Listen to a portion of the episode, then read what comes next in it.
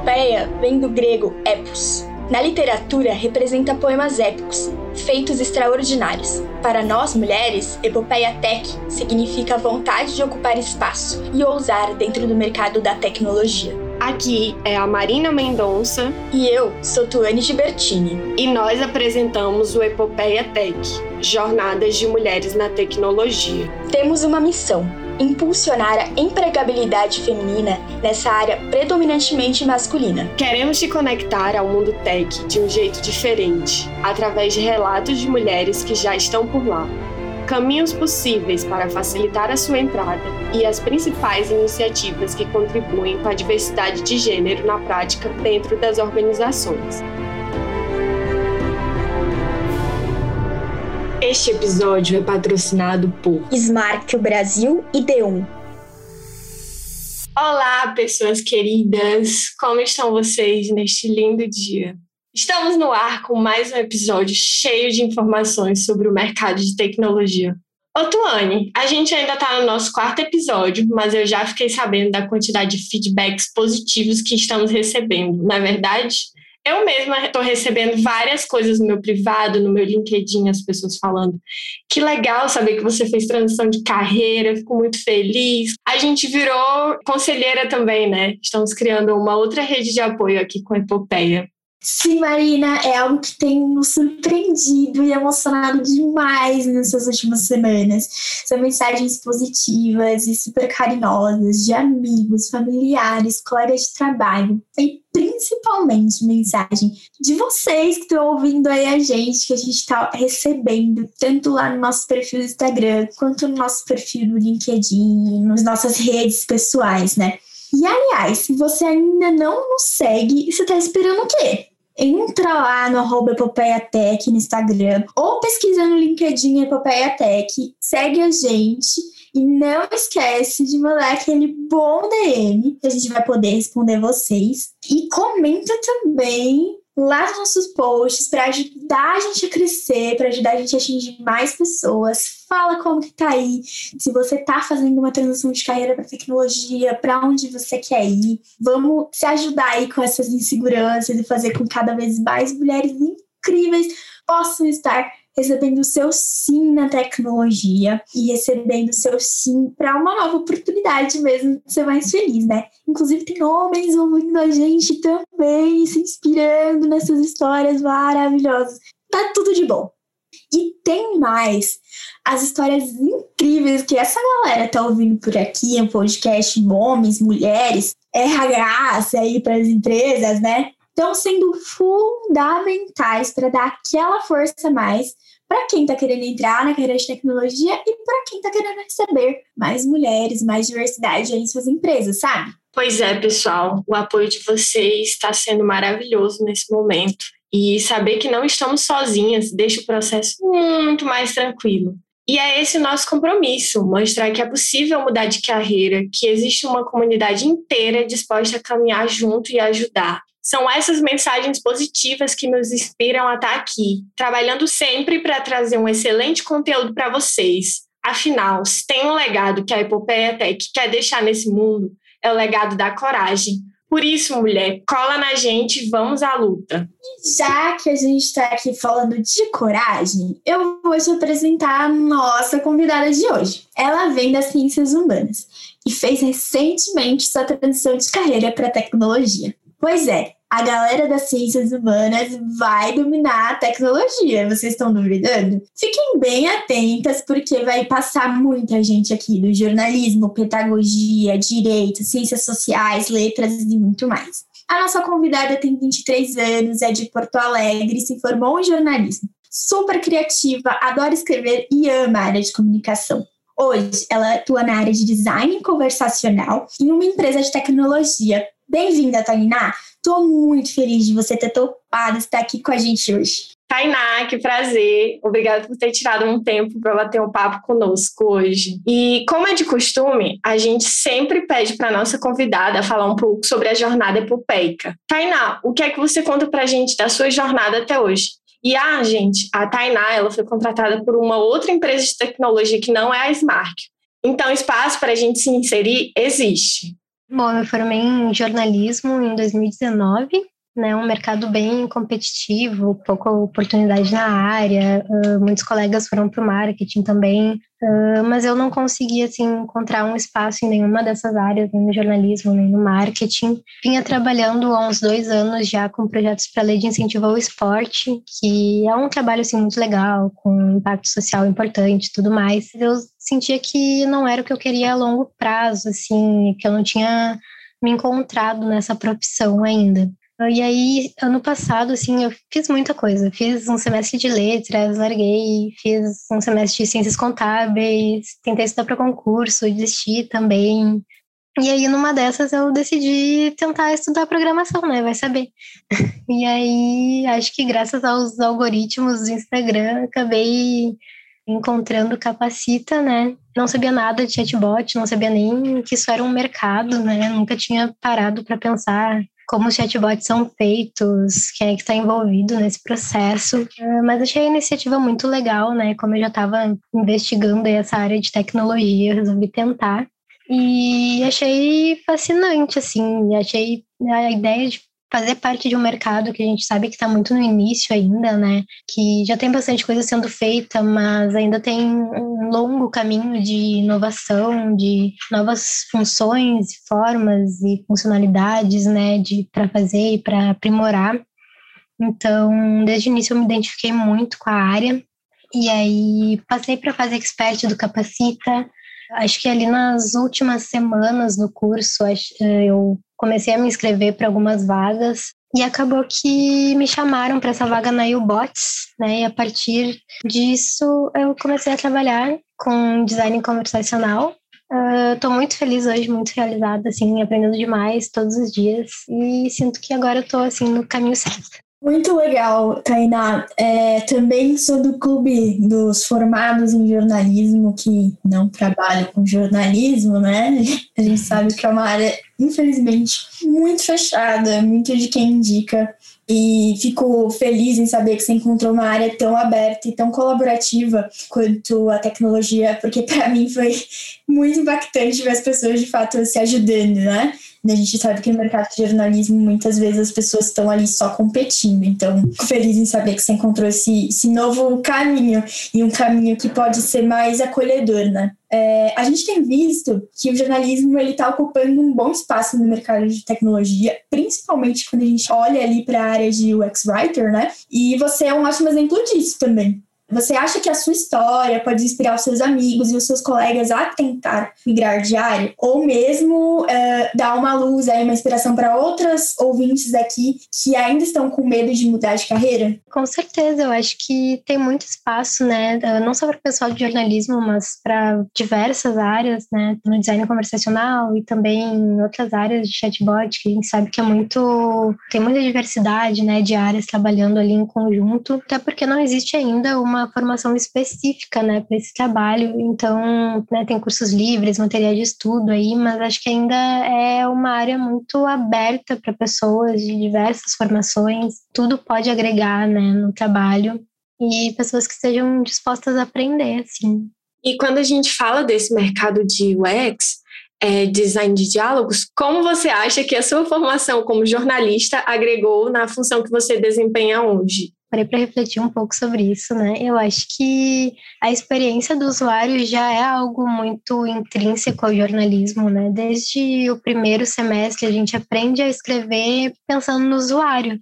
Uh, a gente tem que saber ali a melhor forma de produzir conteúdo para cada meio, onde que dá para se alongar um pouco, onde o texto tem que ser mais breve, né? Como a gente pode dar atalhos para quem está com pressa, encontrar informação ali mais rápido como abordar uma informação muito técnica de uma forma simples e acessível, né, e ainda assim trazer toda a informação necessária. Então, né, tem todas essas questões que são relacionadas de certa forma com a experiência do usuário, algo que eu já tenho costume, né, de escrever de uma forma mais sucinta, de evitar ambiguidade, buscar ser transparente, facilitar a leitura. Então, eu acho que que só o fato de já ter essa mentalidade, né, que a gente aprende no jornalismo de escrever, de produzir, pensando em como isso vai ser lido, em como facilitar a experiência, uh, já agrega demais, né, de forma geral. Bom, eu não sabia nada de chatbot quando eu comecei o Capacita, né, mas eu acho que também não dá para dizer que eu comecei 100% do zero,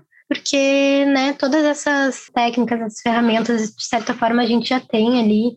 É uma adaptação para um novo formato, funções diferentes e tudo mais, mas tem muita coisa mesmo que dá para aproveitar do jornalismo. Até porque, para conseguir escrever de forma sucinta, é preciso saber escrever muito bem, porque não é só escrever uma vez, é, tem que pensar muito sobre o texto, do que vai ser escrito.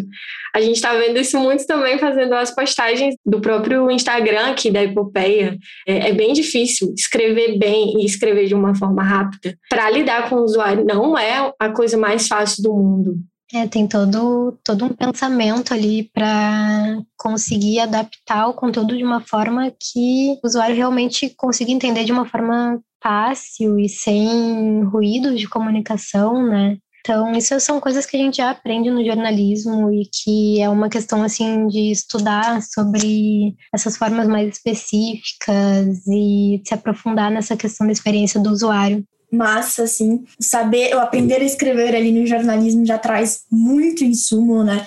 Para quem está pensando em entrar no, numa área, principalmente de UX, quem está pensando em trabalhar com, com chatbots. Tem outras áreas aí, você mulher que está escutando a gente, letras, publicidade propaganda, relações públicas, que já tem aí uma bagagem que você pode aproveitar. E a gente tá vindo de outros episódios que, mais uma vez, né, já falei isso no último episódio, mas de outros episódios que a gente vê que o que você ganhou no tempo que você estudou sobre um determinado tema, que você trabalhou com uma determinada coisa, não vai ficar para trás quando você migrar para tecnologia. Porque isso vai ser uma bagagem que vai estar com você e que vai fazer diferença na hora que você estiver ali no seu dia a dia, na sua rotina de trabalho. E a resposta do Tainá reforça muito isso, que a área da tecnologia está aberta para todas as áreas, para profissionais de diferentes atuações. É, mas agora, Tainá, me conta um pouco. O Capacita ele foi o seu primeiro contato com a tecnologia nos seus estudos? Você teve outros meios de estudo antes, no Udemy,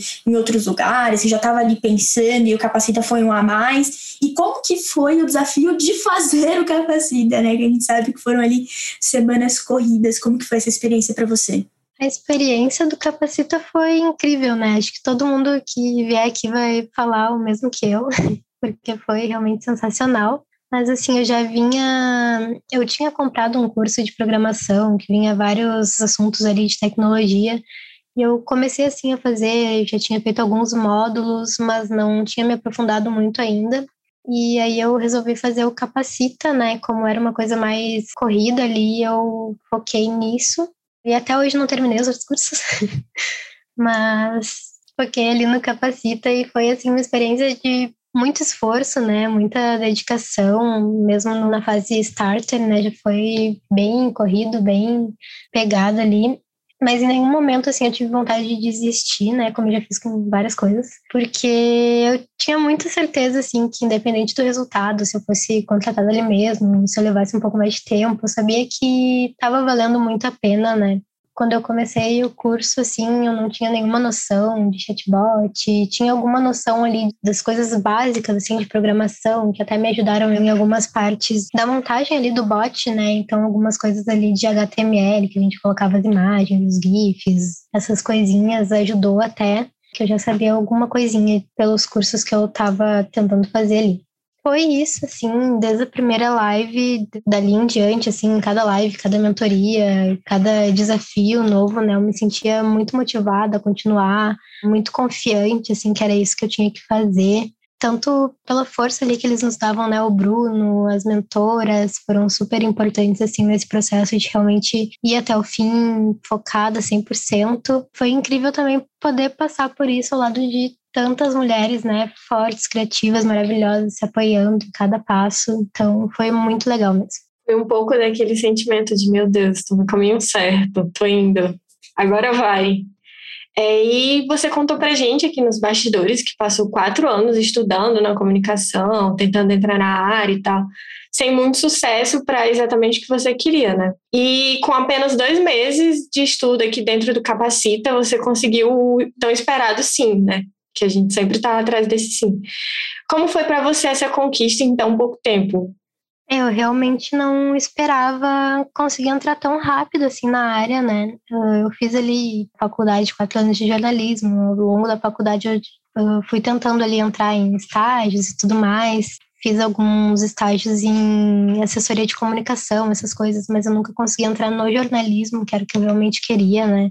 Escrever reportagem e tal, que é o que a maioria quer quando entra nessa área, né? Mas eu quando eu tava fazendo capacita ali, né, eu não sabia que eu ia conseguir tão rápido, mas eu tava confiante, assim, de que uma hora ia rolar, mesmo que não fosse imediatamente, mesmo que levasse um pouquinho mais de tempo. Eu acho que ver tantas histórias, né, das nossas mentoras e tudo mais, foi muito inspirador, assim, eu consegui ter essa noção de que não era uma coisa impossível, né? Que uh, era algo muito próximo e que a gente estava aprendendo realmente o que era pedido no mercado, o que realmente fazia parte, né, do dia a dia. Ao longo do curso também a gente ia vendo meninas recebendo propostas, recebendo vagas, né, e tudo mais. Isso também me deixava bastante confiante, assim, de que, né, a gente estava conseguindo, a gente estava avançando ali juntas. E o apoio das gurias também foi super importante, assim, eu tava super nervosa nas entrevistas, né? Até porque eu sempre ia meio mal, assim, nunca tinha tido muito sucesso em entrevistas de emprego. Mas é porque eu realmente eu não me encaixava muito assim nessas vagas de marketing. Pediam um milhão de conhecimentos, experiências, jornalismo nem se encontrava né, uma vaga. No fundo, assim, eu não acreditava muito que eu conseguiria fazer as tarefas que pediam naquelas vagas. E dessa vez foi diferente, assim, era uma vaga realmente iniciante, né? O único requisito mais técnico, assim, era conhecimento em chatbots. Isso eu tinha, independente se for muito ou pouco, mas eu tinha algum conhecimento ali. E falar com as gurias, trocar ideia, né, sobre técnicas de entrevista, sobre o que falar e tudo mais, uh, me acalmou bastante, me deu esse up que eu precisava para ir lá e conseguir. É incrível ver como, como a rede de mulheres do Capacita ela foi além do curso, né?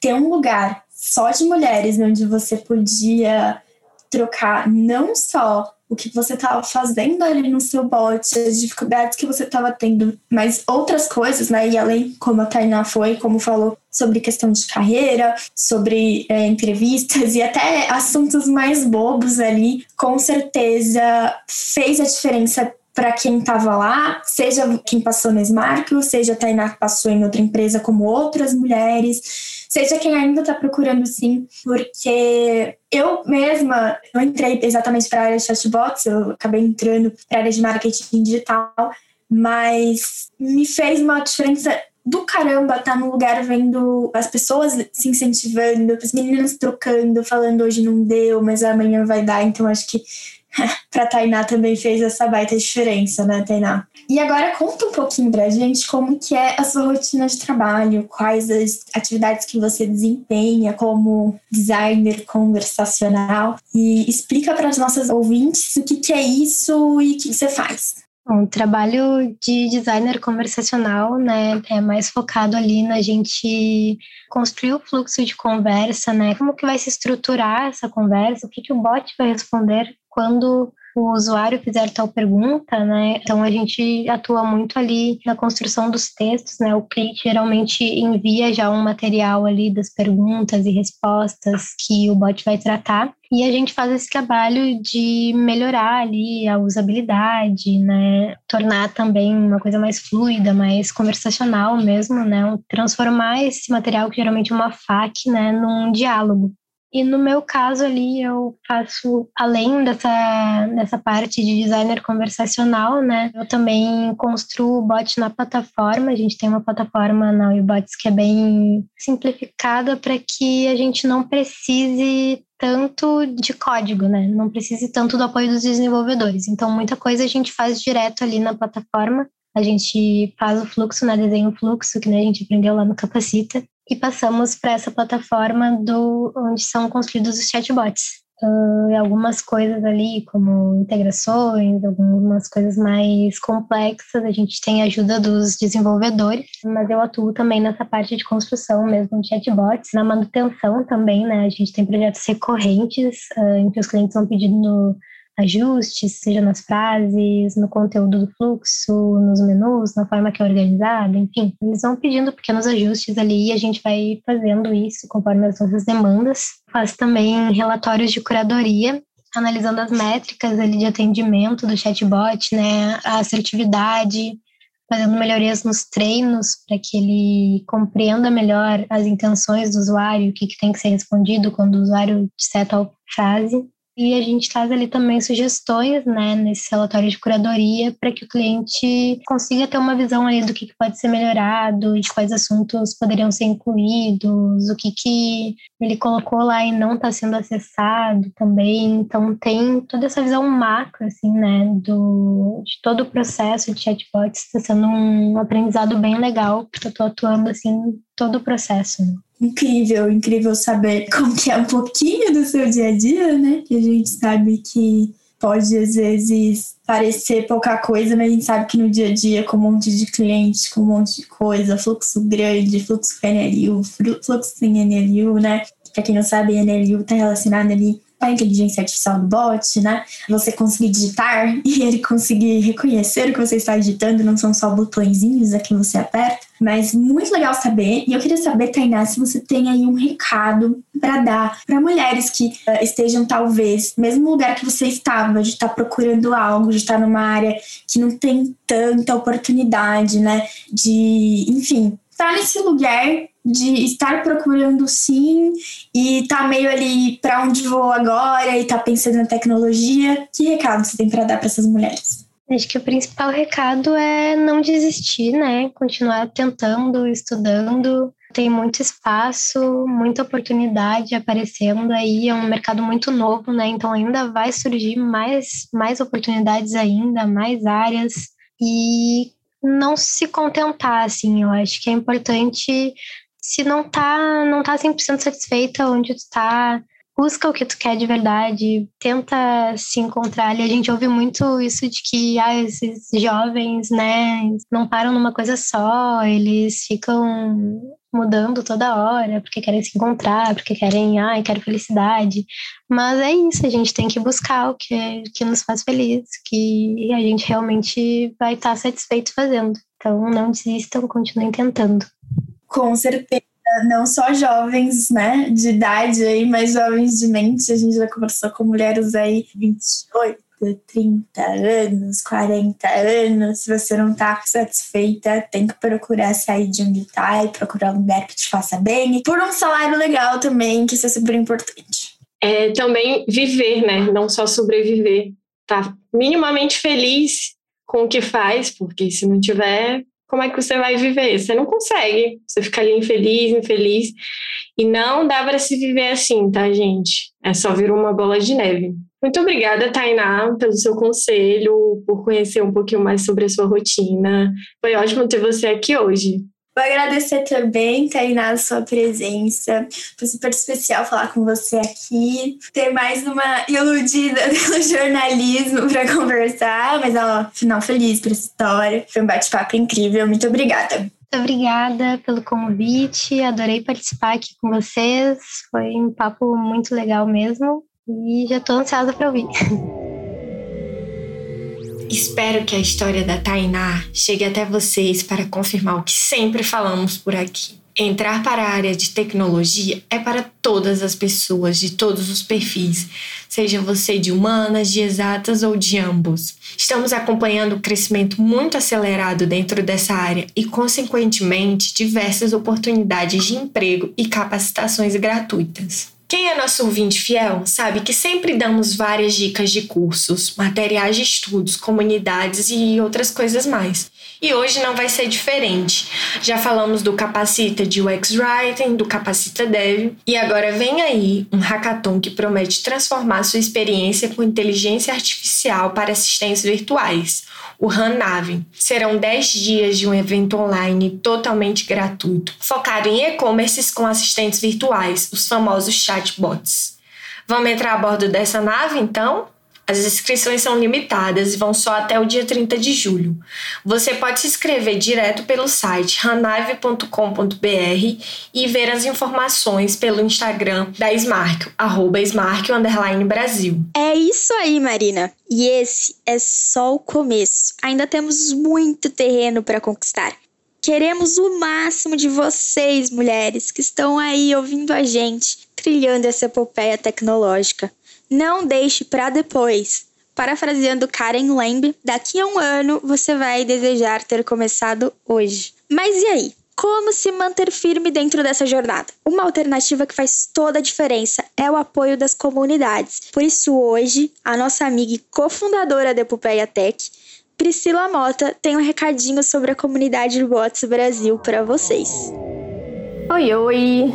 Eu sou a Priscila Mota eu sou UX Writer e trabalho com o design de diálogos para chatbots. Acabei de fazer a minha transição de carreira e tenho a honra de fazer parte aqui do time do Epopeia Tech. Esse processo de transição eu comecei em outubro de 2020 e uma coisa que me ajudou muito durante esse processo foi participar de comunidades. E uma comunidade em especial chamou muita atenção e contribuiu muito com a minha formação durante todo esse percurso que foi a comunidade Bots Brasil. Ela tem assim ações riquíssimas e produz um conteúdo de muita qualidade para todos os interessados em conhecer um pouquinho mais sobre o universo dos chatbots. E hoje eu tenho a honra de fazer parte do time de pesquisas da Chatbot, da, da Bots Brasil e poder contribuir um pouquinho com esse grupo que tanto me ajudou durante toda essa jornada. A Bots Brasil está preparando ações incríveis ainda para 2021 e a principal delas nesse momento é a conferência Bots Brasil 2021. Para isso, quem acompanha aí a Bots nas redes sociais vai ver que a gente está com um formulário para conhecer um pouquinho mais das expectativas e das necessidades das pessoas que estão interessadas na área de chatbots. Então ajudem a gente aí, galera, com essa pesquisa para conhecer que vocês esperam da Conferência Bots Brasil 2021. Além disso, a gente tem ainda assim muitas ações sendo planejadas, como lives e produção de conteúdo. E inclusive, a Bots Brasil estava com uma pesquisa no ar à procura de pessoas produtoras de conteúdo que queiram aí se aliar à Bots Brasil nessa ação, né, de produzir conteúdo sobre a área. E essa comunidade que a gente está formando aqui no Epopeia também é incrível, porque é uma comunidade de mulheres fortes que estão aí querendo migrar para essa área de tecnologia e é uma oportunidade incrível de saber mais, de se engajar na área, principalmente durante o processo de transição, porque não é fácil fazer transição de carreira. E quanto mais contato a gente tiver com pessoas que também estão passando por isso, que já passaram por isso com sucesso, é melhor, né? ajuda mais a gente a manter o foco. O trabalho, tanto na Bots quanto no Epopeia, é um trabalho voluntário e eu me orgulho muito de poder fazer parte desses dois projetos. E recomendo para todo mundo aí que tiver possibilidade, interesse de se engajar e fazer parte de uma comunidade também, porque afinal de contas, sozinhos nós não fazemos nada. Em comunidade é sempre melhor. Como a Tainá comentou, uma das suas funções é trabalhar o processo de curadoria. Apesar dessa área ser essencial para o universo dos chatbots, muitos ainda desconhecem esse processo e não adotam nas suas empresas. Por isso, convidamos hoje uma especialista nessa área para explicar melhor o que é curadoria. Fala da especialista. Olá, Epopeiers. Eu sou a Renata Cavalheiro, sou formada em comunicação social e nos últimos 20 anos eu trabalhei nas áreas de internet, marketing, conteúdo e turismo. Como muitas mulheres, né, eu encarei recentemente uma transição de carreira, investi muito em estudo, conhecimento e hoje eu lidero o time de NLU e curadoria da Smart D1. Eu sou apaixonada pelo meu trabalho.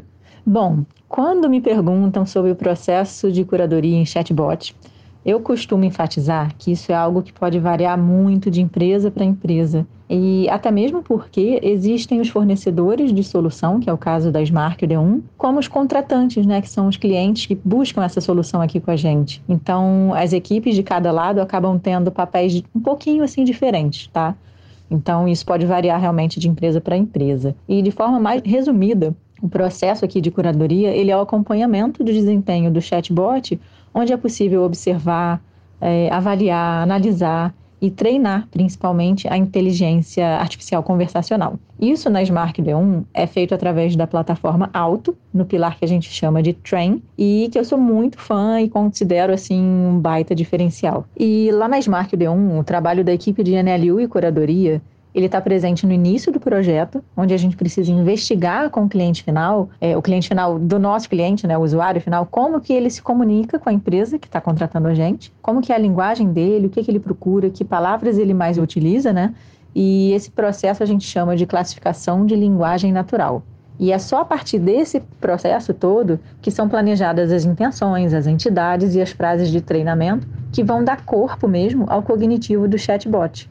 E com tudo isso pronto e validado, o nosso trabalho volta mais perto lá do lançamento do chatbot, que agora é o momento da gente treinar a equipe do lado do cliente explicando como que ele vai fazer né, as avaliações, como que vão ser as nossas conversas futuras, essas reuniões semanais que a gente costuma ter com os clientes. Então, depois que o chatbot nasceu e começou a receber vários inputs, várias mensagens dos usuários, o primeiro passo, né, e o mais importante de todos, depois que a equipe já foi treinada, é a avaliação dessas mensagens que estão chegando lá no, no chatbot. Quando o cognitivo é acionado, ele já está lá pré-configurado pelo trabalho que a gente fez com a classificação de linguagem natural, ele já consegue entender minimamente, eu posso dizer aí com 60%, 70% de assertividade, o que, que o usuário deseja. E somente através das avaliações dessas mensagens, né, que pode ser ou aprovar, ou corrigir, ou mandar para revisão, é que a gente vai ter insumos para poder alimentar os modelos matemáticos, que são a base de todo o auto-train, para poder gerar os insights e melhorias dentro do cognitivo de cada chatbot saber qual é a importância da curadoria para o universo dos chatbots. E eu posso dizer que ela é total. Investir numa curadoria especializada é pensar na melhoria contínua do atendimento ao seu usuário final. E complementando, eu queria trazer aqui dois pensamentos que nosso time tem. É, um é que a inteligência ela não significa de maneira alguma autossuficiência. O assistente virtual ele é inteligente para poder aprender e o nosso trabalho como humanos é ensiná-los. E, e o segundo pensamento é que na curadoria é importante a gente ter um olhar humano e um outro olhar de robô, né? Eu falo que é um olho de humano e um olho de robô. Esse olhar de robô, ele, ele é o que permite a gente treinar bem o cognitivo, ajudando a trazer mais assertividade, né, com relação à forma como ele reconhece e como ele direciona as mensagens que recebe. E o olhar de humano, ele é mais voltado ao customer experience, onde a jornada do usuário ela pode ser analisada de forma assim bem investigativa e detalhada, né, em busca de oportunidades e melhorias e, e soluções também, né, tanto para o usuário final como para o cliente. Gostou das dicas de hoje? Manda sua dúvida para o nosso perfil no Instagram, @epopeiatech. Quem sabe a gente não te responde por aqui, hein? Nos vemos no próximo episódio, na quarta-feira que vem. Epopeias eternizam grandes feitos históricos. E aí, mulher, topa conectar a sua jornada extraordinária com a gente? Este podcast foi feito por Aline Dantas e Ana Monteiro na produção, Daiane Freitas no roteiro, Priscila Santos na divulgação, Marina Mendonça e Tuane Gibertini na apresentação e Tuane Gibertini na edição de conteúdo. Edição e mixagem por Daniele Dantas e produção musical por MSW Studio.